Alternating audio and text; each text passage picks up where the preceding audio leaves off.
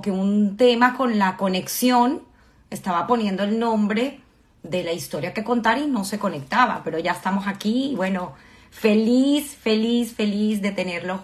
Ahora sí, creo que están conectándose. Hoy eh, creo que tenemos a Mercurio retrógrado conmigo, pero aquí estamos nuevamente. Bueno, les decía que estoy de verdad muy, muy feliz de traer nuevamente, como cada domingo, otra historia más fascinante de historias que contar. Eh, tengo el honor de tener gente maravillosa que nos acompaña y que, bueno, que nos presta un poquito de su preciado tiempo para contarnos de dónde vienen y su legado, porque creo que eso es lo más importante. Al final venimos para algo aquí, ¿no? Para hacer algo. Así que aquí tenemos a Adriana Meneses hoy, Adriana Meneses Inver.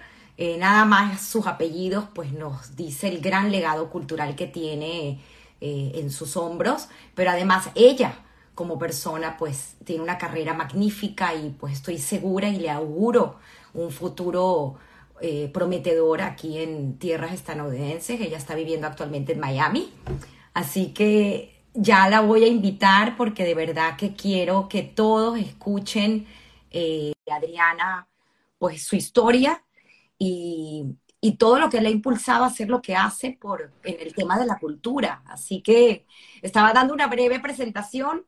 Tuve un minuto ahí de Mercurio retrógrado que entró en Instagram, que no sé qué, quería hacer, pero ya estamos. Que está, que está retrógrado. Definitivamente, y al final. No, no pero está retrógrado. No, no, te creo, te creo, porque en definitiva, cuando las conexiones empiezan a estar así raras, digo, aquí hay algo del más allá metido, ¿no? Como decimos, que no tiene explicación. De, los planetas. De los planetas. Pero bueno, aquí estoy fascinada contándole a la audiencia que poco a poco se van conectando y que bueno, que ya se ha hecho costumbre de todos los domingos pues, presentar una historia que contar eh, que nos eh, trae recuerdos de, de dónde venimos. Creo que es muy importante, lo hablamos tú y yo, de la imperiosa necesidad de entender y siempre tener presente de dónde venimos y de no olvidarlo, ¿no? Eh, sobre todo para lo que hacemos hoy en día y para nuestro legado y nuestro futuro. Así que quiero comenzar contigo ya eh, con esta fascinante historia, pues obviamente tienes una historia, eh, además de, dos personas que han sido tu padre y tu madre, que son partícipe de la historia venezolana, que no se puede dejar de lado y que son parte de ti, parte de lo que tú eres hoy en día. Y les decía a la audiencia antes de invitarte que es algo que tengo en mi corazón y que lo quiero compartir, que estoy segura que tu legado eh, pues todavía tiene un largo camino por recorrer y estoy segura que lograrás cosas importantes en este país, en este país de sueños, en este país que es América, en Miami, donde es una ciudad eh, multicultural importante y que sé que tu trabajo eh, no descansará hasta haber hecho realidad un sueño que sé que tienes y que lo lograrás de, crear, pues a lo mejor aquí un museo, un museo que continuará con ese legado que iniciaste en Venezuela. Así que te auguro desde el principio esto. Y quería también aprovechar el momento para dedicar este programa eh, a dos personas de mi promoción que lamentablemente dejaron de acompañarnos esta semana, que son eh, Daniel Gelman y Rosara Milgrom. Eh, lamentablemente, cada uno por otras enfermedades, una por COVID, otro por cáncer. Y creo que es importante, es importante porque al final eh, no sabemos hasta qué día estamos aquí, ¿no? Y, así, es. Y por eso es que todos los días hay que, hay que trabajar y hacer cosas bonitas y cosas buenas y, y que nos recuerden bonito y que nuestro legado eh, permanezca siempre en la mente de otros. Así que dedico este programa a estas dos personas eh, que sé que su mamá, eh, por lo menos de Rosara, nos han acompañado a lo largo de estos meses junto con su hermana Susana en el programa y a quien estoy segura que a lo mejor van a encontrar un espacio para escucharnos más adelante. Gracias, Adriana. Y Comencemos con tu historia, por favor, eh, la historia que recuerdes, porque al fin y al cabo es tu historia, es tu realidad, es cómo te la contaron y es cómo lo percibes. Así es. te agradezco muchísimo de, y bueno, tus, tus buenos deseos. Yo, ojalá pueda uno hacer todos los proyectos que sueña en vida. Y, bueno, he estado, de verdad, siento que he estado trabajando toda mi vida para justamente que, el, legado que me dejaron mis padres y que también he trabajado yo con muchísimo esfuerzo desde que, desde que pude, desde muy joven, eh, quede, quede para las otras generaciones. Qué bonito, qué bonito, Adriana. Bueno, comencemos lo que recuerdas para también entender un poco tus orígenes, porque al fin, así como nosotros culturalmente somos de un país, pues culturalmente también venimos de una casa. Y esa casa al final nos termine definiendo como personas, porque al final eh, es el ejemplo. Lo, lo, lo hemos comentado a través de todas las historias que contar, pero además tu casa de por sí, pues tiene un legado cultural importante. Entonces, ¿qué, qué recuerdas? Empecemos por tu mamá, si quieres, para luego viajar en ese camino.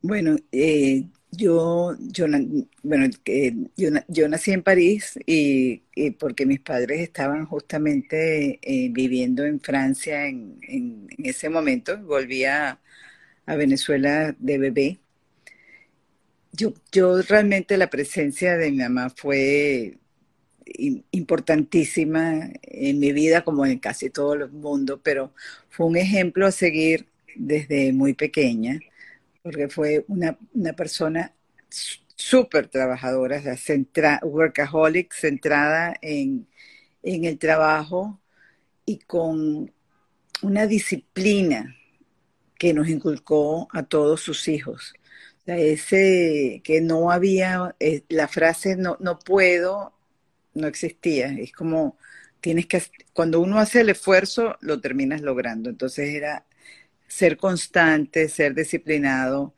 trabajar eh, todo el tiempo. O sea, no había eso de que, ay, me siento mal, no voy a ir al trabajo. Era bien difícil, tendrías que estar realmente una situación terrible para no, no ir a trabajar o no ir a estudiar.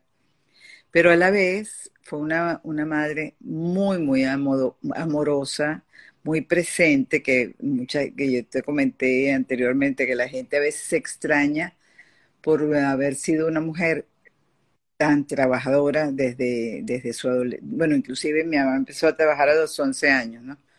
Pero siendo una mujer que se centraba y tenía una pasión por el trabajo, que era otro de sus hijos, cómo se ocupaba de, esa manera de, nosotros.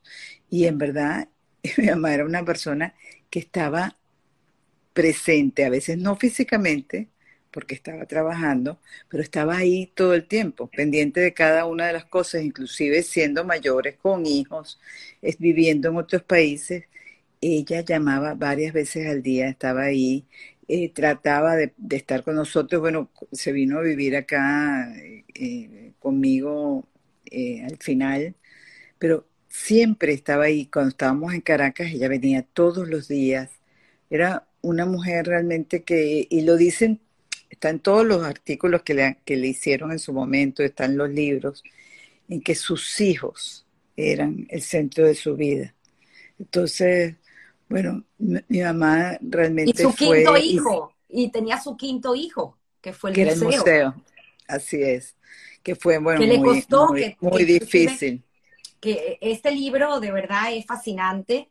Creo que aquí, eh, pues, describe la historia de ella, porque al final fue su historia, fue, fue increíble cómo lo, lo maneja, pues. Eh, Diego Arroyo eh, con estos tres años que tuvo, ¿no? Más o menos fueron tres años donde fueron conversaciones para poder escribir en primera persona este legado maravilloso. Bueno, Diego yo siento que hizo un trabajo increíble y que refleja, eh, porque además tenía, eh, es un libro que se lee rápidamente y quedó mucho por decir, y él inclusive está preparando otra, otra versión que no tenga, que no, más internacional, en el sentido que, le hable a, a, todos los públicos, porque esta, este libro que eh, les fascina realmente a, lectores que no son venezolanos también me han dicho de, que cómo los afectó el libro, pero la idea es tener otra edición con más información, porque bueno, en esos tres años quedaron algunas cosas fuera de esta edición.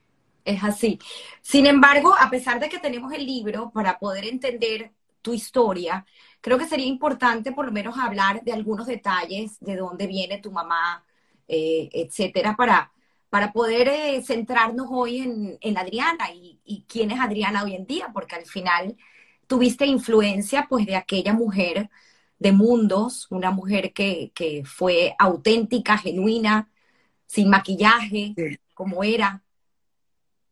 Así es, bueno, y, y, una mujer que a pesar de que tenía esa, que reflejaba eh, eh, fortaleza, eh, tenía tan, muchísimas inseguridades, inseguridades que lo importante era que trabajaba para vencerlas. Estaba muy consciente de ellas y trabajaba para vencerlas. Bueno, mi, mi familia materna empezó en, en Odessa, mi abuelo Naum Inver era agricultor, trabajaba para un conde polaco y sacaba azúcar de, principalmente sacaba azúcar de remolacha. Cuando empiezan, cuando los programs en, en, esa, en esa zona se vuelven realmente muy peligrosos para, para su familia, ellos cruzan un río, cruzan el río con mi tía Lía, que era una bebé, escondida en un barril y con joyas y cosas, las pocas cosas de valor que tenían cosidas en, el abrigo. Mi mamá nace en Soroca, en ese momento, bueno, era Rumania, después eh, que ha, cambiado en, distintas oportunidades, pero en, Moldovia. Y ellos, y, mi, y en, los años que están ahí, mi abuelo va a buscar eh, suerte, logra montarse en un barco, y un barco que iba dirigido a Chile, porque eh, le habían dicho que podía conseguir trabajo en Chile. Pero en el puerto de La Guaira, él se consigue con unas personas conocidas, con creo que inclusive había un primo, eh, Tismineski, que era primo nuestro, y decide quedarse y probar suerte en Venezuela, que todo el mundo hablaba que Venezuela era un país de muchísimas, y así fue, un país de muchísimas posibilidades, de oportunidades. Y mi abuelo vendió, fue un, schlepper, vendió telas y ropa de, casa en casa, pero escribía hablando maravillas y un poco disfrazando la realidad que vivía pero mandó a buscar a, mi abuela y a las dos niñas, que inclusive mi tía... Lía, ya era más grande, ¿no? Eh, Lía ya era más grande, inclusive ella para poder eh, estudiar bachillerato, que no estaba permitido eh, justamente en Soroca, se trasladó a otra ciudad para poder terminar bachillerato. Entonces, bueno, mi, mi, abuela Ana, a quien yo sí conocí muchísimo porque mi abuelo Naum falleció un mes antes de que yo naciera. Mi, abuela, mi abuela Ana y mi, tía Lía y mi mamá eh, vienen en barco y llegan, llegan a La no, llegan a Puerto Cabello y, los, y se quedan en un sitio en La Victoria que era de un coronel Olivieri, que les da refugio a todas las personas que llegaban en, que llegaron en ese barco y mi, tía, y mi mamá va al colegio en, La Victoria, en el estado de Aragua. Se trasladan a Caracas cuando mi tía tiene que, empieza, tiene que empezar a estudiar medicina y no había manera de hacerlo desde La Victoria. Entonces ella con mi tía con un español bastante escaso, eh, arranca a estudiar medicina ah. en, en Caracas. Y bueno, como ya se sabe, fue la primera mujer que se, que se graduó de médico en, Venezuela. Pero mi mamá, mientras tanto, bueno, ella estaba en clase de, de ruso, tocaba piano en un programa que tenía el papá de Alberto Federico Rabel y la llamaban Astrid, la, la niña increíble, creo. No me acuerdo en este momento, pero se llamaba Astrid, eso sí es seguro. Porque no le gustaba el nombre Sofía, ¿correcto? No, porque dijeron que no era... No, no, era... Sofía, el del programa. Sí, no, que no era suficientemente de popular para la radio en ese momento. Qué cosas. Y bueno, ella, ella tocaba piano, pero como ella dice, que no por oído, sino por disciplina. Inclusive en algún momento le, iban a dar una beca y, le dijo, mira, yo, yo realmente no, no sirvo para esto. Pero es, esa constancia que te estoy hablando de que uno logra lo que quiere por trabajo y esfuerzo. Y eh, bueno, de, y te ponían inyecciones a, a, personas en, en, en, Caracas, incluyendo mi mamá, porque mi tía era estudiante de medicina. Pero bueno, hacían, eh, trabajó de verdad desde, desde muy joven. Y estudió medicina unos años, como yo te comenté, eh, que además era una médico frustrado, pero no, no pudieron seguir. Comenzó a trabajar como reportera en Últimas Noticias pero porque era, era tremenda, ¿no? Tienes una anécdota interesante, porque ella no estudió en la central, sino que se fue a la Universidad de los Andes. Pero porque, bueno, porque ahí, ahí fue que consiguió cupo. Pero, ahí consiguió eh, cupo. Siendo, se fue, eh, mi mamá sí, era una persona muy, muy, muy tremenda. Y le encantaba llevar la contraria. Y entonces, bueno, entre que hizo amistad con el cura del pueblo y paseaban, lo que trajo muchísimos comentarios. Eh, y la, situación económica de, mi familia, eh, mi abuelo la fue a buscar y la trajo a Caracas. Y ahí terminó la carrera de medicina. Y comenzó, pero por suerte comenzó su trabajo como periodista, que es una de las cosas que, que más la llenaron. Y su primer amor su, primer amor. Y, en una fiesta, justamente conoce de una fiesta de disfraces en el Hotel Majestic, conoce a mi papá, que ya era un escritor conocido, y que mi mamá estaba vestida de negrita. Entonces, por eso las novelas de mi papá están eh, dedicadas a mi negrita. Entonces, bueno, conocí a mi papá y se casan a las dos semanas. Y le, se lo comunica a mis abuelos. Se lo comunica. Sí, bueno, hay todas, hay muchísimas fotos porque te digo, como ya digamos que mi mamá trabajaba en el periódico y mi, papá era un, escritor conocido en el, y hay, salen en el periódico, salen en el periódico con el teléfono comunicándonos. En el libro está la foto, sí, increíble. Sí, entonces, bueno, nace a los, a los nueve meses nace mi hermana Sara, que me, llevaba 15 años.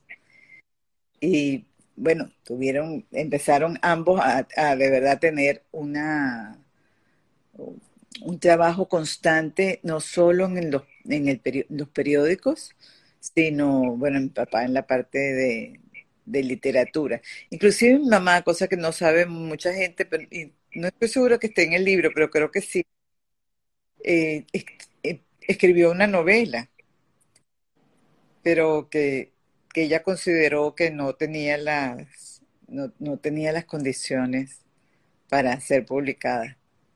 Wow, eso sí no la tenemos. leí el libro y no, no leí eso, qué bonita historia, porque sé que has, estás trabajando, bueno, para adelantarme un poco en ese legado de tu madre aquí junto con la Universidad de Miami, has encontrado y digitalizado cantidad de cartas que, encontraste que pues obviamente van a alimentar muchísimo más la historia del libro. Y otra anécdota que tampoco sabía, que tú fuiste prácticamente la precursora de que este libro exista. Fue por ti. Bueno, no, no solo por mí, pero ah. eh, una nosotros estábamos buscando, ya existe, existe un libro que se llama Mil Sofías, escrito por Arlet Machado, muy, muy bien escrito, Arlet, que es una gran amiga y una persona maravillosa pero eh, en, el libro de Arlet se sentía que mi mamá no había contado la historia completa, que había sido un libro muy cuidadoso en lo que ella pensaba que debía o no decir. Entonces, buscando para que justamente ahora, en ese momento que tenía la idea de ya contar su historia como era, o sea, de no, no dejar afuera cosas que, quizás ella pensaba que no, no, no debía contar en el momento, estábamos buscando para escribir, para que le hicieran, para volver a hacer, para hacer su autobiografía. Y Simón Alberto Consalvi, gran amigo de, de la casa y gran amigo de mamá, le sugirió a, Diego Arroyo. Ya había muerto Simón Alberto, yo voy a una presentación de Diego y, empiezo a perseguirlo y llamarlo y decirle que me gustaría que hiciera la, biografía. Y él me dice, pero es que no puedo, estoy haciendo esta, estoy haciendo lo otro. Y en ese momento también llevaba el cuerpo sede nacional, me es imposible. Total, y digo, bueno, pero ven a casa, a casa de mamá, hablen un rato y explícale que no puedes. Entonces, bueno, él va, de, de, va a la casa y, le dice que no, que, es imposible en ese momento. Pero mi mamá no, lo, no le permite el no, sino que dice, bueno, vamos a ver, vamos a seguirlo trabajando, eh, pone a otra persona que es que iba a hacer las entrevistas. Total, es que, por supuesto que terminó siendo Diego y Diego yendo todas las semanas y realmente teniendo una relación bellísima de, otro hijo más. Es increíble esa historia. Ahorita, cuéntanos si quieres, aprovechando un poco para la gente y la audiencia que no conoce eh, tu padre, porque tu padre, pues, tiene también una gran historia en Venezuela o sea, muchísimos años y un legado cultural importantísimo. ¿Quién no leyó eh, alguno de sus cuentos y de sus libros en la escuela? Que recordemos la, la, balandra, Isabel, llegó, esta tarde. llegó esta tarde y campeones y bueno, está el falso cuaderno de Narciso Espejo, que yo considero que es su novela más importante. Y bueno, mi, mi papá te digo que era un hombre que la gente pudiera eh, apreciar como quizás un poquito seco, pero un hombre tan dulce, tan maravilloso, tan, tan recto en, sus maneras y en lo que debía ser, que yo tuve, lamentablemente mis padres se divorciaron cuando, o sea, la, separación de cuerpos, que era lo, o sea, el método, el proceso de divorcio en ese momento en Venezuela, empezó cuando yo tenía seis años y finalizó cuando a los yo tenía ocho. Entonces, pero mi, papá, bueno, yo, yo siento que era la, la típica hija de papá, me sentía muy, muy cercana a él. Lamentablemente él tuvo una hemiplegia en pleno proceso de, divorcio que lo dejó eh, mal del lado derecho, que eh, escribía con la mano derecha y, y produjo poco, pero fue cronista de la ciudad de Caracas. Escribió en el año 67, que fueron los 400 años de Caracas, el libro de Caracas, que es uno de los libros más bellos que se ha escrito sobre la ciudad. Y fue, bueno, realmente te digo, un hombre eh, maravilloso, muy amoroso con, nosotros, sus hijos, y además tuvo una, una característica eh, muy, muy, muy difícil para un niño que su mamá falleció cuando él en el parto, cuando él nació, y fue criado también por una de las personas más bellas y bondadosas que yo he conocido en mi vida, que su tía eh, Tula Amitesarobe, que fue la mujer del cuatricentenario, que fue una docente toda su vida, que nunca se casó por cuidar, bueno, por sus convicciones religiosas, pero también por cuidar a, los hijos de su hermana. Mi papá estuvo preso porque fue uno de los de la generación del 28, fue el, integrante más joven de la generación del 28, siendo estudiante, él escribe, él firma un, remitido de los, de los estudiantes contra Gómez y va preso dos años en Puerto Cabello. Ellos siempre nos contaba que, que él bueno, ellos, ellos construyeron parte de la carretera de Puerto Cabello que se las hacían hacer a los presos y, que tenían que trabajar con los grilletes en, los tobillos, que fue fuerte, pero bueno, te digo, realmente uno leyendo sus, sus escritos hoy en día, eh, que lo admiro inclusive todavía, todavía más. Aparte fascinante, porque obviamente también tu mamá, pues, tiene esos años de nutrición cultural eh, con, que vienen con el exilio, ¿no? Un exilio eh, que ellos deciden hacer y que si quieres puedes contar. Porque, el primer, porque creo que es parte importante, sí, el primero, creo que es parte importante de, de, la historia y que tú todavía no habías estado en ese momento, había creo que nada más nacido tu hermana Sara, pero que sin embargo creo que es parte de quien, de la formación de tu madre. Sí, bueno, el primer exilio, porque mis, mis padres eran medinistas, seguidores de Medina Angarita, y cosa que se nos inculcó siempre de la maravilla de Medina. Em, tienen que salir a Colombia y trabajan en la revista Sábado, que era de los Mendoza, de la familia de Plinio Puleyo Mendoza. Y mi, mi papá llevaba eh, la parte de cultura, mi mamá escribía de vez en cuando, que también se metió en un problema en Colombia, porque eh, escribió a favor del aborto y además de todo se metió, porque ella le, encantaba eso, o sea, le encantaba causar esa, esos problemas. Se metió en un bar que era solo para hombres en el momento. Entonces, bueno, salió en los periódicos y se armó todo un escándalo. Ellos estando, estando en Colombia y por ser mi papá muy, muy cercano a Arturo Uslar Pietri, les dan un que, fue, que fue el invitado al primer programa que tuvo tu madre con Carlos. Y, era el primer y era el primer invitado todos los años. Wow. Todos sí. Qué historia una, relación bellísima de amistad. Bueno, Arturo Uslar les lo, logra que mi papá le den el cargo de, eh, creo que era segundo secretario de la embajada en, en, en, Bélgica. Y entonces se van a Bélgica y, de, y, ahí mi mamá empieza su proceso de psicoanálisis que también fue, eh, ha sido, es otro de los centros de su vida, o sea, porque, bueno, el, el museo, el periodismo, el psicoanálisis eh, y la, la, la protección de, del, de los animales. Esos eran como centros en, en, la, en la vida de mi mamá. Y Posteriormente, ellos regresan a Venezuela por corto tiempo. Mi papá gana el premio Aristides Rojas del Nacional y se vuelven a ir. Y entonces están, mi papá trabaja como primer secretario de la Embajada de Venezuela en, en Francia.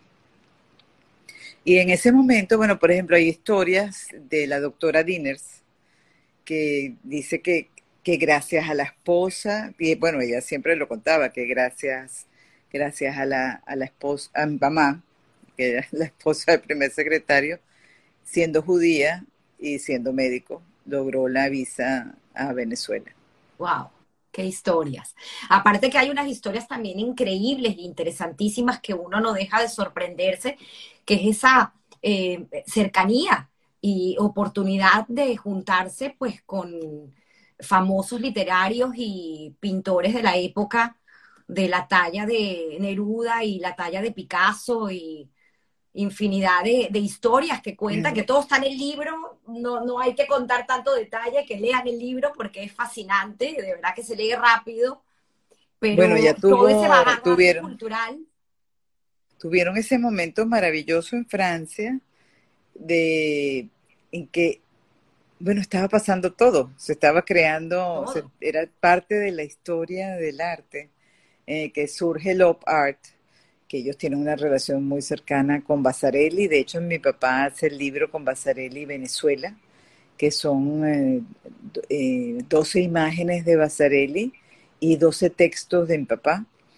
Está, se empiezan inclusive la compra para mi mamá, para mi mamá empieza con, porque mi mamá de verdad que en eso tenía un ojo de verdad para la pintura, bueno, es, es muy conocido, pero digamos que desde siempre un ojo para la buena pintura.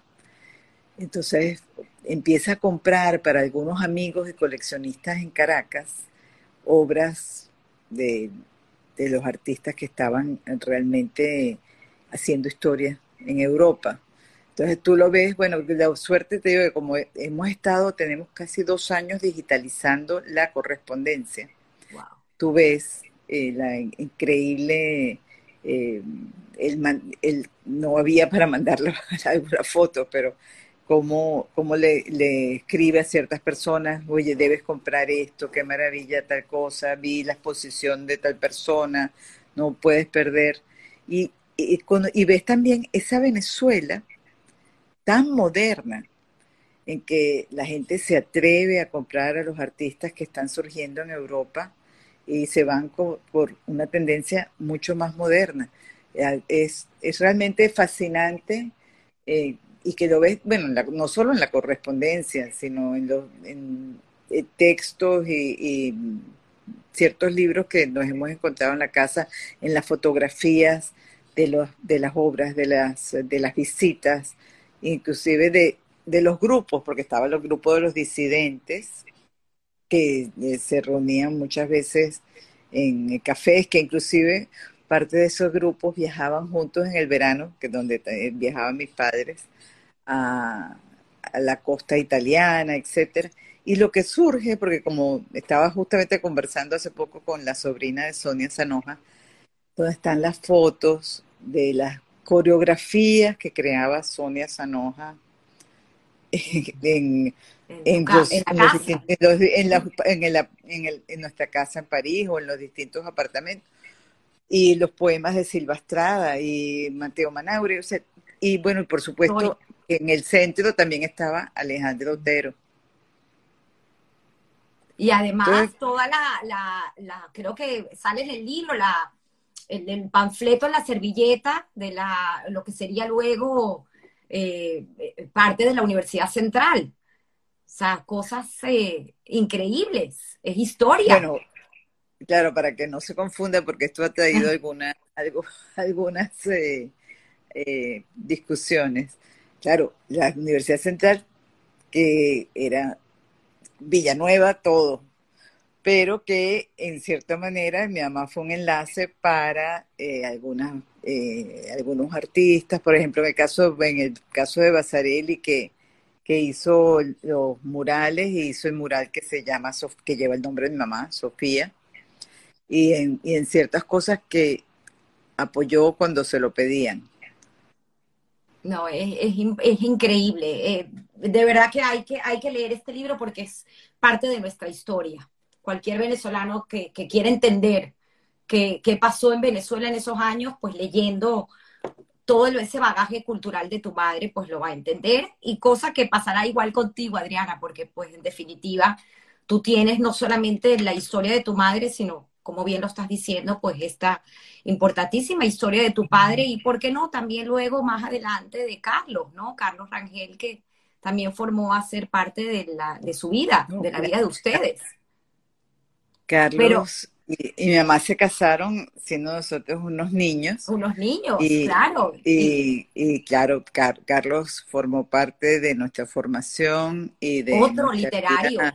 Como jóvenes y adultos y con un, su libro del buen salvaje al buen revolucionario, los otros libros del tercermundismo y los marxismos son libros de referencia y hoy más que nunca eh, son libros que son que es importantísimo que los lean y además que un hombre eh, realmente que nos nos quiso muchísimo nosotros lo quisimos a él eh, brillante una mente realmente brillante. Y lo, lo más importante que entre él y mi mamá tuvieron una relación tan hermosa y de tanto amor que bueno se dieron yo creo que lo mejor de cada uno y bueno, tú, no solo, ¿sabes? No solo eso, el la creación del programa de televisión, 30, o sea, casi 30 años de programas de televisión, eh, todo lo que todo lo que desarrollaron juntos es definitivamente de suma importancia y es un gran aporte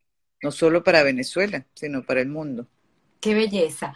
Pero me, me llamó mucho la atención el hecho de esta vida de tus padres con Sara y luego, años después, la llegada de Adriana, Daniel y Pedro tan seguida. Y me contabas, y cosa que también sale en el libro, de por qué esa decisión de tu madre de quedar embarazada, y no solamente de una, sino luego de dos más, de tres. Y hubieran sido más, lo que pasa es que la pararon. Pero sí. Eh, bueno, después de Sara, mi mamá tuvo otro embarazo que, que le dio rubiola y terminó, tuvo que abortar. Cuando estando en Francia, mi mamá hizo un reportaje sobre el parto psicoprofiláctico, parto sin dolor, que acababa, estaba justamente saliendo y la gente lo estaba, eh, estaba recién conociendo. Y entonces decide volver a quedar en estado de probar. Nazco yo, que a mí, como, como siempre te digo que yo en eso y, le agradezco tanto a mi mamá que siempre me dijeron, o sea, es la niña más deseada, más... Em, eh, que, fue como... Que te bañaban con agua un anhelo, un, sí, me bañaban en agua de bien, cosa que, claro, lo, repitieron muchísimo, era una cosa que eh, todo el mundo se burlaba de ella por eso, pero eso es lo que ella sentía, ¿sabes? De, de, pararse en la cuna, de esos cuentos que tú ves a la mamá parándose a ver si, el bebé está respirando, entonces, bueno, siempre me sentí realmente una niña súper buscada. Entonces, a raíz de que fue tan bueno el parto, tan excelente, deciden tener enseguida a Daniela, que, nació en Caracas, y eh, fue una maravilla. y al, sol, porque nosotros decimos que Pedro era el sol de, mi mamá, que el, el único varón que él nace eh, ya en el 62. Mi mamá y mi tía contaban que, claro, mi mamá quería seguir teniendo hijos, pero ya mi tía la paró porque era, ya era una edad en ese momento que era, era mayor, ya casi 39 años, y era mayor para, para, para la época, que hoy en día no. Sin embargo, es increíble porque una mujer tan determinante que vivió eh, su vida, creo que a mí esto, esta semana de, lectura que me ha tocado prepararme para poder pues llevar o, llevarte en esta historia que contar que es tuya, eh, me dejó algo tan marcado que al final cada uno es responsable y dueño de su vida y eso tu mamá lo tenía muy claro, porque ella vivió su vida, ella no vivió la vida de los demás y las decisiones que tomó las tomó pensando en ella eh, sin hacer daño a la gente que quería, obviamente, pero sí pensando en ella, porque al fin y al cabo, pues el divorcio, amando a una persona que tanto le dio, eh, ella, ella llegó el momento que dijo, ¿sabes? Tengo que vivir otra vida que me toca porque me enamoré de otra persona, algo increíble que también, pues, le dio tanto. como, como hija, obviamente uno de pequeño. Claro. Te da, tristeza, nunca, nunca es fácil ser eh, hijo de un divorcio, pero a lo largo, cuando uno se hace adulto, cuando uno se hace mujer, entiende y valora lo que hizo y por qué lo hizo. Y que además de todo, eh, Carlos y mamá fueron una pareja tan increíble, tan unida, tan eh, llenos de amor y respeto hacia el otro. Y además que yo te comenté cuando estábamos eh, hablando durante la semana de que nosotros le decíamos que era imposible que ellos no se cansaran de estar juntos, porque ellos estaban juntos desde tempranísimo cuando se despertaban para hacer el programa mi papá, la, Carlos la acompañaba, inclusive eh, se esperaba en el carro de que ella la peinaran. Y estaban todo el día, iban al museo, al, periódico juntos, al museo juntos. Y no, no se cansaban, era realmente un amor, un amor increíble. Entonces, bueno, en eso, de, verdad que qué maravilla que lo que pudo vivir otra gran historia de amor. Es así, es así. Pero al final tú como hija, pues obviamente... Eh, bueno, me da mucha tristeza papá. Claro, por, por supuesto. En este momento tú a lo mejor puedes reflexionar, pero en el momento que estaba sucediendo, eh, es lo que, a lo que yo me refiero. para ti fue un dolor muy grande porque tú eras muy pegada a tu padre y de repente esa decisión de tu madre, pues a ti te afectó, te afectó eso en esos bueno, Por, supuesto que, que, uno, uno vive totalmente distinto las historias de amor de los padres cuando uno es el hijo. Pero de tener la increíble suerte en su vida de tener dos grandes amores con dos hombres excepcionales. Es así. de verdad dice mucho de lo que justamente era, era mi mamá y que yo siento que ella enriqueció, bueno, te lo dice toda la gente alrededor, incluso que, cómo enriqueció la vida de esos dos hombres que, además no es que los ayudó, no es que ayudó a escribir ni mucho menos, pero que ayudó en el proceso para que escribieran. Claro, claro que sí. La famosa historia del cigarro para que escriba tu padre. O sea, increíble, eh, Mi papá lamentablemente no, no, paraba con el, con el cigarro. Y, y sí, el, el, el, el, premio por escribir era que se podía fumar un cigarro. Exacto. Eh, pero sin embargo, bueno, para continuar con esta historia, eh, tú llegas a vivir un año en Londres. Nosotros nos, nos, nos trasladamos, o sea, Daniela, Pedro y yo, con mi mamá y Carlos, a Londres en, en el año 72 para que Carlos escribiera El Buen Salvaje, terminara de escribir el libro. Y justamente ya empezaba la, o sea, el Centro Simón Bolívar le había encargado a mamá empezar a comprar obras para la galería que iban a hacer en el Centro Simón Bolívar. Y también tengo, bueno, la correspondencia de ellos empezando a comprar las obras en las galerías en, Inglaterra y en, el resto del mundo, pero tengo muchísima correspondencia con galerías inglesas donde ya empiezan a ver ciertos artistas que les interesa para esta galería. Que si mal no recuerdo, como sabemos como la historia... El presupuesto que tenían eran 60 mil dólares, 66 mil dólares por ahí, tampoco no era que era una fortuna. O sea que tu mamá tuvo que hacer milagros eh, realmente estudiaron muchísimo qué es lo que se debía comprar, pero en ese momento planteándolo como galería. Claro, cuando, cuando empieza el, proceso, es que deciden, bueno, no, qué galería, esto va a ser un museo. Y empieza el trabajo del, de hacer el museo, que empieza cuando se inicia, cuando el, Parque Central era un espacio relativamente pequeño, pero ya con características de museo y bueno, ya sabemos en lo que se convirtió del Gran Museo de, Arte Contemporáneo y Sofía Inver, para mí siempre será así. Que también hay una anécdota muy interesante de por qué se llama el Museo de Arte Contemporáneo y no el Museo de Arte Moderno como tu mamá quería ponerle inicialmente. Sí, bueno, la, colección de, de, arte moderno la tenía el Bellas Artes y había toda esa disyuntiva de que, bueno, que no, no, no estar pisándose las funciones de una institución a la otra.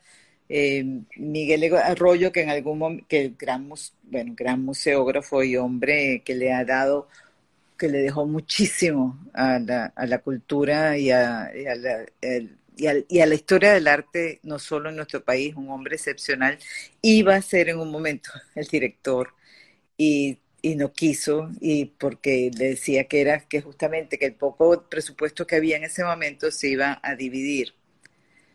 Pero sí, se, decidió, se decidieron finalmente por Museo de Arte Contemporáneo de Caracas en ese momento. Después, en, estando Carlos Andrés en el y Virgilio Ávila de gobernador, se le puso el nombre muy merecido de Sofía Inver y bueno, ya sabemos que nefastamente se lo quitaron posteriormente y en el futuro lo volveremos a tener. Volverá, volverá, estoy segura que sí. Volviendo a Adriana, Adriana regresa de Inglaterra y una de las cosas que te pregunté, pues obviamente es un programa de, raíces y al fin y al cabo nuestras raíces son judías. Y una de las cosas que te pregunté es que, cómo fue tu educación. Y me contabas algo muy interesante, porque a pesar de que tus abuelos maternos, tu, tu abuela estuvo siempre muy ligada al tema de la comunidad, eh, pues tu mamá no. Y de hecho, tan es así que dos veces se casó con, dos personas que no eran judías. Sin embargo, tú pisaste en cuarto año el colegio. Cuéntanos un poquito de, tu infancia y cómo fueron esos primeros años. La educación en mi, en mi casa era eh, laica. Mi, mi, papá, a pesar de venir de un hogar muy, muy católico, no tampoco hasta el final no, no, no también se definía como ateo, solo que en los últimos años volvió a la religión. Y mi, mi mamá también hasta el final se definía como atea, a pesar de que se sentía 100% judía y hacía todo por, uh, toda la parte de, tradiciones y cultura que no se hacía en mi casa, sino que la, hacíamos en, otro, en, otros, en otras casas de, familia, amigos. Pero en el, inclusive quiero decir que yo te decía antes, yo, tengo, yo tenía una tía monja, que era la, hermana de mi papá. El, eh, nosotros en el cuarto año, por primero ya Pedro, que estaba antes en el San Ignacio, había pasado a hebraica por sugerencia de Gonzalo Benaín y de Alicia Freilich. Y quedó muy contento con hebraica. Y nosotras, Daniela y yo, y después posteriormente Pedro, que, que hebraica terminaba en sexto grado, pasamos al Moral y Luces. Y en el Moral y Luces yo sentí realmente que pertenecía, que ya no estaba dando tumbos y que no, ¿sabes? Porque gran parte de, de esa, de esa primera adolescencia era como, bueno, no, no me sentía parte de donde estaba. Wow. Y en el Moral y Luces, que, que mucha gente se asombra de que entré en cuarto año. Pero desde ese cuarto año, eh, realmente me sentí como pez en el agua y que ese era mi sitio, que ese era mi lugar. Y fue de verdad, de, un momento maravilloso y, mis grandes amigas eh, son de ese momento que hasta el día de hoy. Y, y, me, y me dieron, o sea, no, no solo el colegio, sino el, resto, o sea, todo, toda todos mis compañeros más cercanos me, me hicieron sentir parte de, de, ese mundo al cual no tenía que hacer nada, o sea, ya, ya, está, ya era. Y eso era una, fue una de las cosas más importantes realmente que me ha pasado. Y agradezco muchísimo que hayan tomado esa decisión de meterme en el Moral y Luces, porque me cambió la vida para bien. Wow. Wow, qué increíble, qué increíble hablar de este sentido de pertenencia, ¿no? De, sentir que, que, nuestra vida adquiere un sentido, que para tu mamá era el de ella y para ti pues significó un gran cambio e, ese, ese encuentro con, con, con, de tu descendencia, de dónde vienes.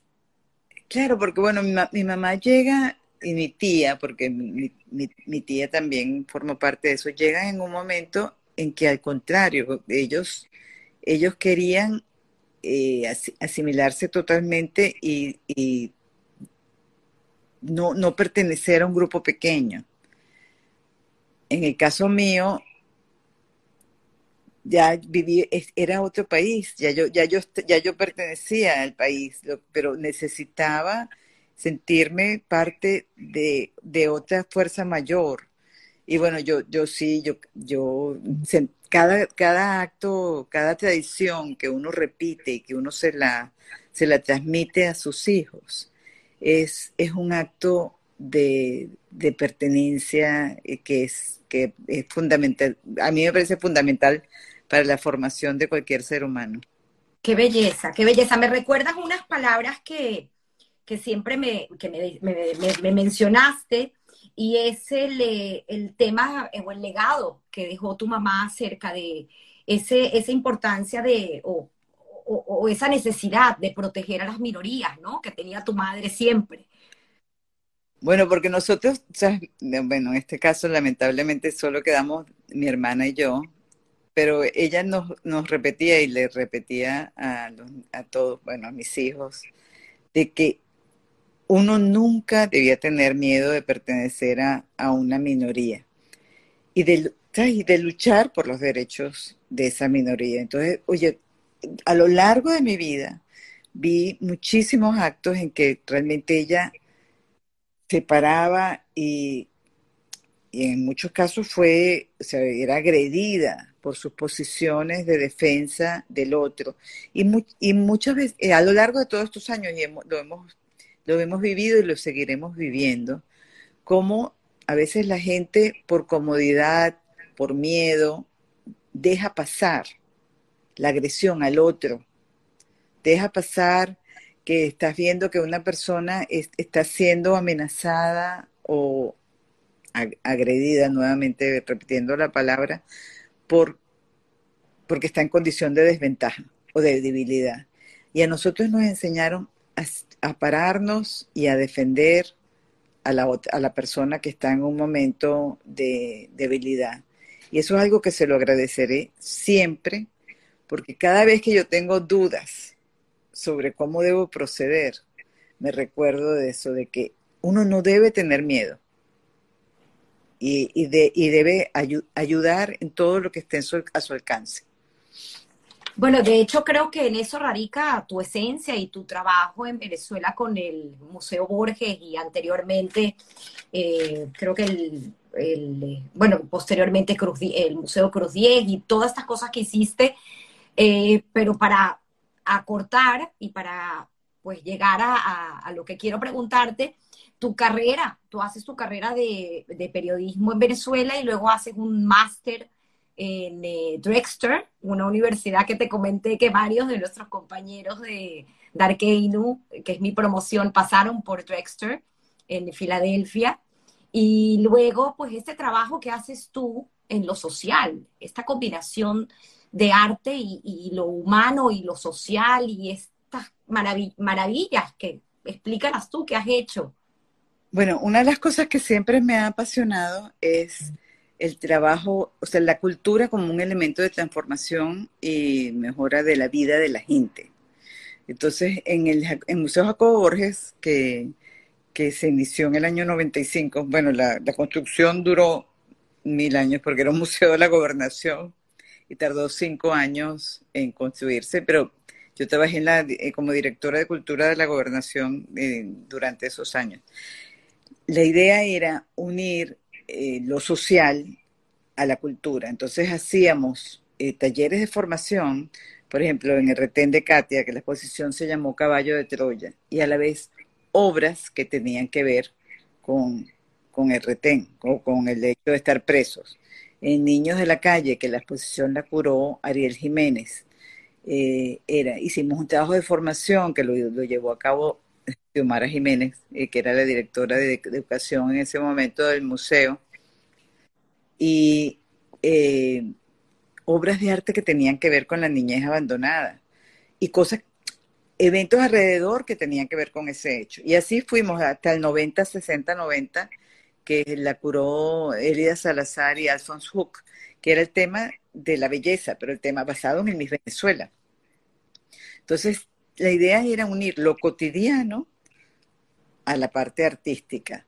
En el Museo Cruz Díaz, que es Museo de Diseño, eh, que ya tenía, bueno, se hicieron eh, muchísimas, se hicieron desfiles de moda, desfiles de moda que tenían que ver con el diseño cotidiano, pero también toda una programación el afiche electoral, o sea, el cambio en el afiche, o sea, que la gente se diera cuenta cómo lo cotidiano tiene que ver con, la cultura, con el arte. No, no, es extraordinario. Y, ahorita estoy trabajando con un grupo, bueno, apoyando, somos un grupo grande de mujeres en distintos eh, sitios de Venezuela. Tenemos dos, en este, es Alimenta la Solidaridad, que tiene 213 comedores en este momento donde las madres son las que le dan de, de comer a sus hijos, pero que nosotros estamos haciendo un trabajo con las mujeres, enseñar, o sea, con eh, bordados, enseñarlos a tejer, han hecho quilts, han, hecho han hecho ahorita, bueno, tenemos vamos a tener una subasta de servilletas intervenidas por artistas, eh, han hecho delantales. Eh, la idea es que la creación pueda llegar a todo el mundo. No, es, increíble el trabajo y sé que también estás haciendo, pues obviamente aquí en Miami, donde forzosamente tuviste que salir de, de, este gran país a que amamos tanto, que a quien tanto amó eh, tu madre, que se sentía 100% venezolana, dijo, ¿no? Que nunca se sintió rusa, a pesar de que mucha gente le decía la rusa, pero ella se sentía venezolana. Bueno, ella llegó realmente muy, muy joven y, hablaba, hablaba ruso y hablaba yiddish, pero eh, ella nunca quiso volver. Tenía muchísimas invitaciones no, nunca quiso volver, 100% venezolana. Bueno, y mi papá también, que una de las cosas de... Y, y, bueno, y Carlos también, o sea, crecí en una casa de muchísimo amor a, Venezuela y, así fuimos formados. Y, y, lo que haces actualmente en, en Miami creo que es muy interesante eh, que nos cuentes, porque como lo dije al principio de, del programa, por llamarlo así humildemente, eh, estás haciendo una gran labor. Eh, sé que tienes con qué dejar muy en alto el nombre de, de Venezuela, de lo que somos y lo que podemos seguir siendo en el exterior y algún día recuperar lo que siempre fue nuestro, porque creo que en este momento tenemos un, no me da pena decirlo, un país secuestrado. Sí, bueno, Dios, ojalá, bueno, podamos volver y, y, poner nuestro granito de arena. Bueno, estoy haciendo varias cosas, pero eh, tengo dos, tengo dos, llevo dos espacios para donde promuevo a artistas venezolanos, pero uno de mis principales trabajos que también lo hago a través de la Fundación Arts Connection es el llevar el archivo y el legado de, de, de mis padres.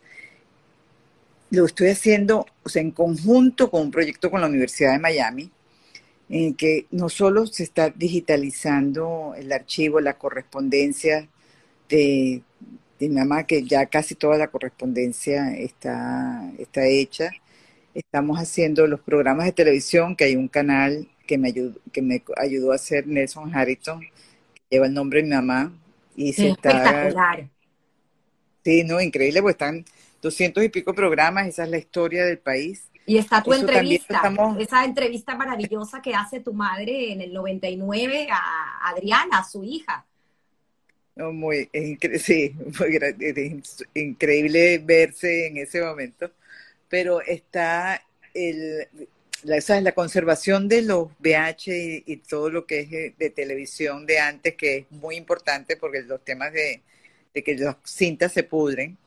No, y que me mencionabas también que muchas veces en el mismo VHS grababan encima.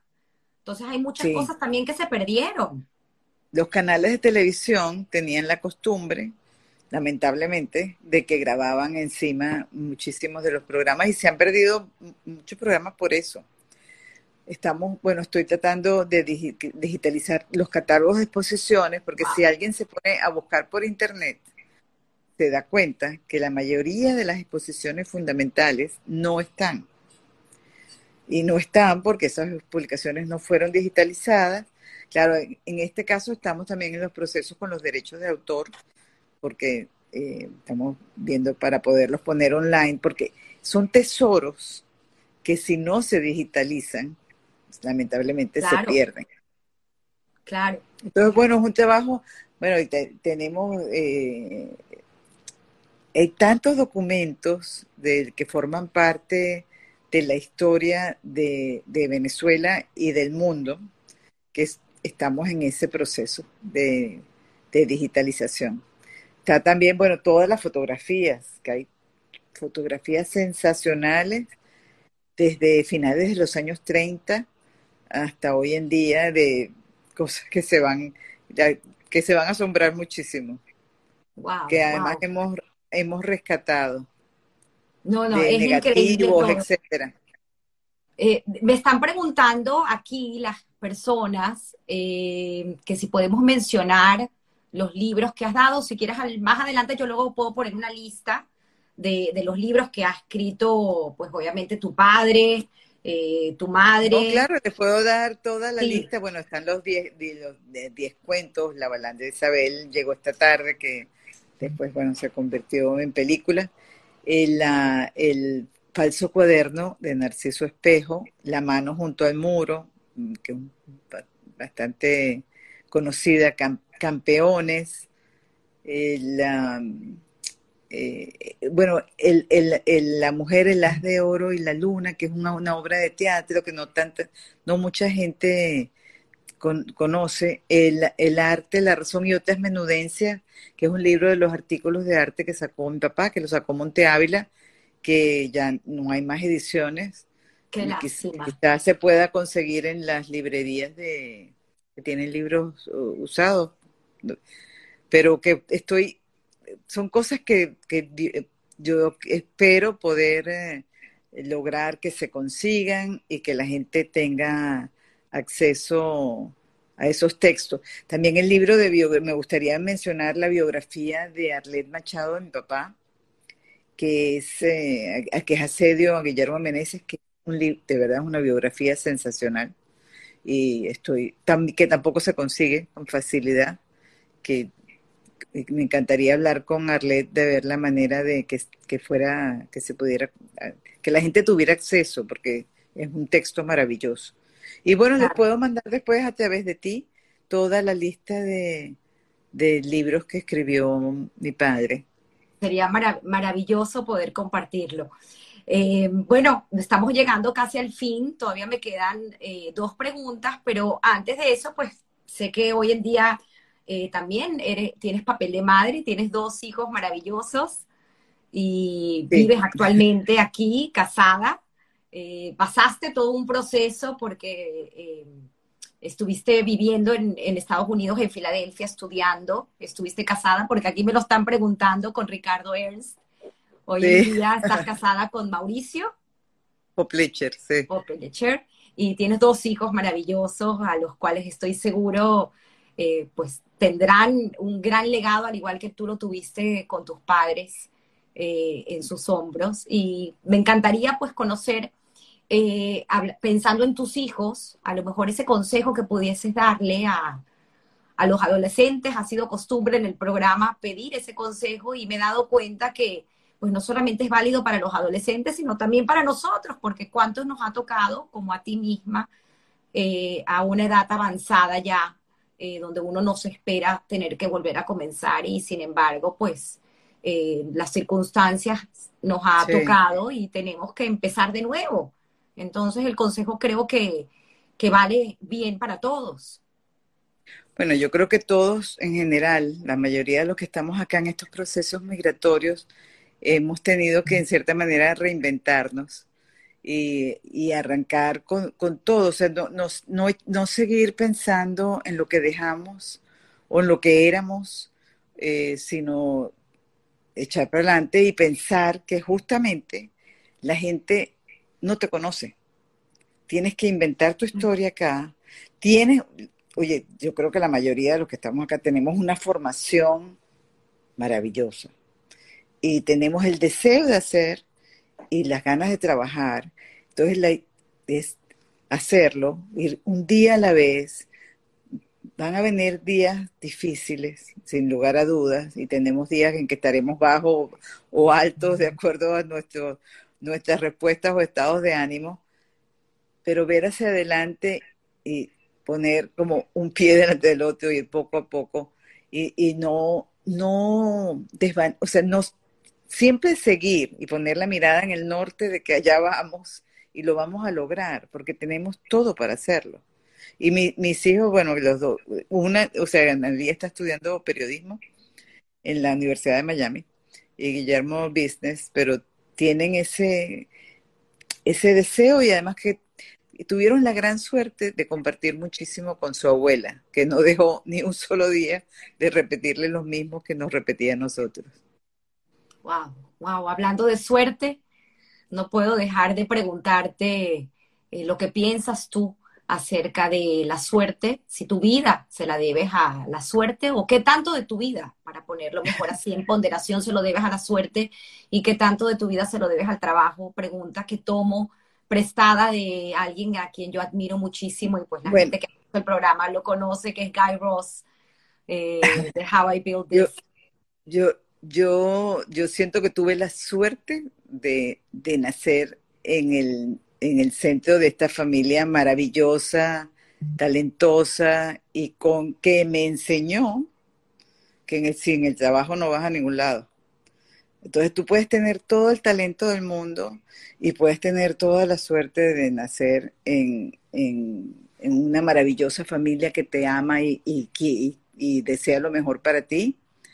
Pero si uno no pone su esfuerzo, su trabajo y su disciplina, no vas a ningún lado. Entonces yo, yo creo que sí tuve, he tenido mucha suerte, pero también me he esforzado muchísimo para lograr lo que, lo que tengo.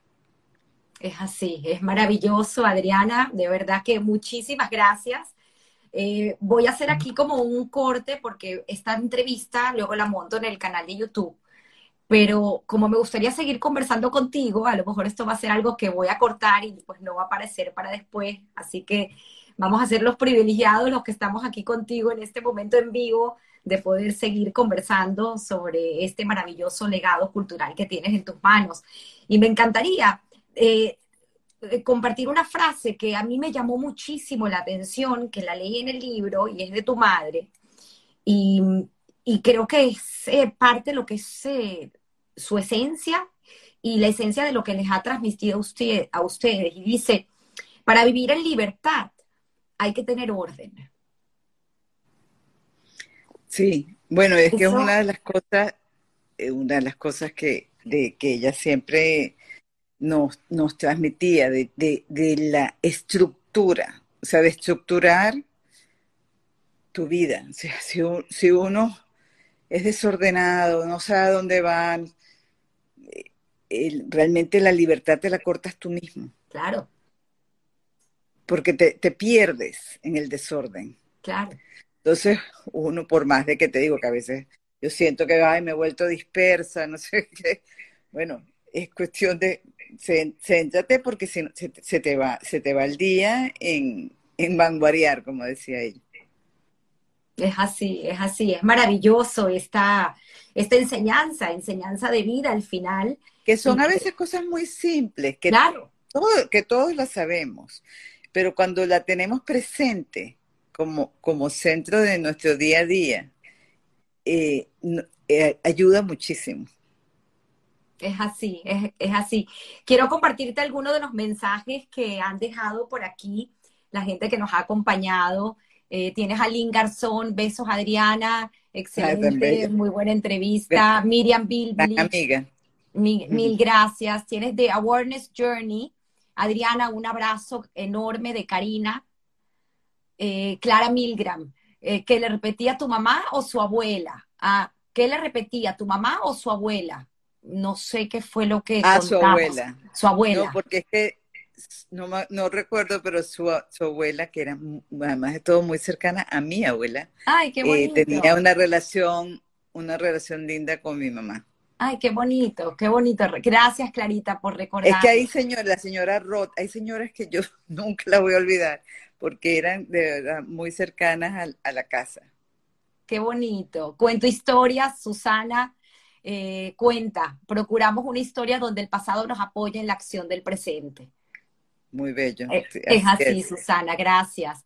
Eh, Edith Schlesinger, gracias Edith por, por, conectarte, wow, qué honor, maravillosa siempre, Adriana. Vivian Dembo también te manda besos y abrazos. Nora Eskenazi, gracias Nora por siempre estar aquí. Muchos cariños, Adriana.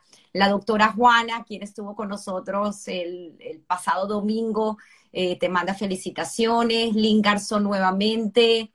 Eh, a ver, sigo leyendo. Pero veo, Adriana. veo a, Simón Chocrón también acá. Ah, imagínate, ah, eh, Clara, otra vez, Adriana, realmente una historia increíble, muy interesante.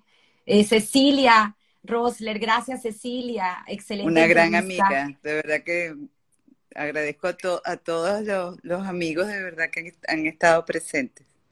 Mm, qué rico. Aquí Betty Moreno, bueno, fascinado. Belkis Peña, me encanta. Belkis no es de nuestra comunidad y sin embargo, pues eh, domingo a domingo se ha interesado porque es venezolana y pues eh, eh, todo este legado cultural pues nos pertenece a todos los venezolanos, así que agradecida a Belkis por haberte conectado y bueno, aquí todos te mandan besos, Dafna Fundaminska igualmente.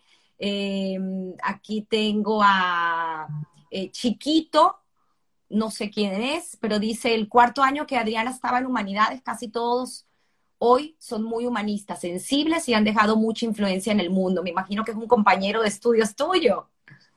Bueno, eh, me imagino, se debe ser Sion Benamú, no sé quién es, ah. pero había solo dos varones, Sion Benamú y Moisés Nol. Mirella Ruda, bueno, una eh, querida amiga, dice, excelente entrevista, la periodista Sofía Inver forma parte de nuestro patrimonio nacional. Es así, es así. Eh, muchísimos cuentos que contar. Eh, repito, sin desperdicio, este libro y Adriana. Bueno, a, a Diego le va a encantar eso. Ah, que le estamos haciendo promoción al libro, es que es fascinante, es fascinante. Bueno, la obra de teatro, la obra de teatro vino a Miami. Una maravilla. Eh, bajo el Museo Ana Frank, nuestra querida Ilana, que, que, que, pues presentó la obra para recaudar fondos y ojalá que la vuelvan a traer, porque creo que... que bueno, la, la trajeron dos veces, se presentó, tuvo varias semanas, de tres semanas vamos a ver, ojalá ahora que se están abriendo las cosas que la puedan volver a, traer.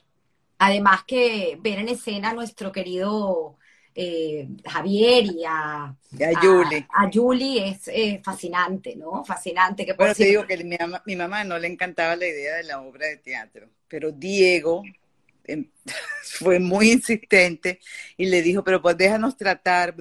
Bueno, no, ella no la llegó a ver, pero ya había, había aprobado que se hiciera. Hay, hay dos anécdotas que me gustaría eh, rescatar. Una es, bueno, no son anécdotas, son más bien hechos. Eh, esta fotografía de tu mamá, esta última fotografía cuando visitó el museo en el 2015. Eh, un, momento fuerte, porque fue, ella sabía que era pues su última visita. fuerte, ella, bueno, ella quería muchísimo ir. Nosotros teníamos miedo, o sea, como temor de que fuera, pero convenció a Diego y se fueron.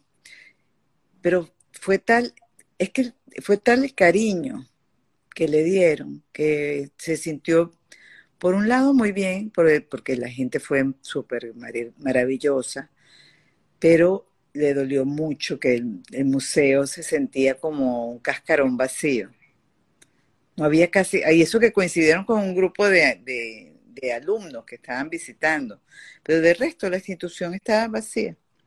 Y hoy en día, con filtraciones, etcétera, que me aseguran que las van a arreglar, pero la, infraestructura realmente es impresionante como, como está.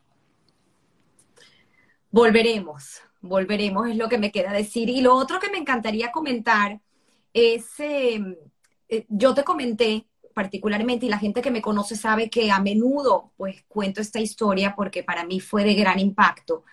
Eh, fue años atrás, tuve la oportunidad de escuchar en vivo, porque recuerdo que estaba manejando la oficina, en el carro, una maravillosa entrevista que todavía quien quiera la puede encontrar eh, de radio, de nuestro queridísimo César Miguel Rondón, que le hizo a tu mamá.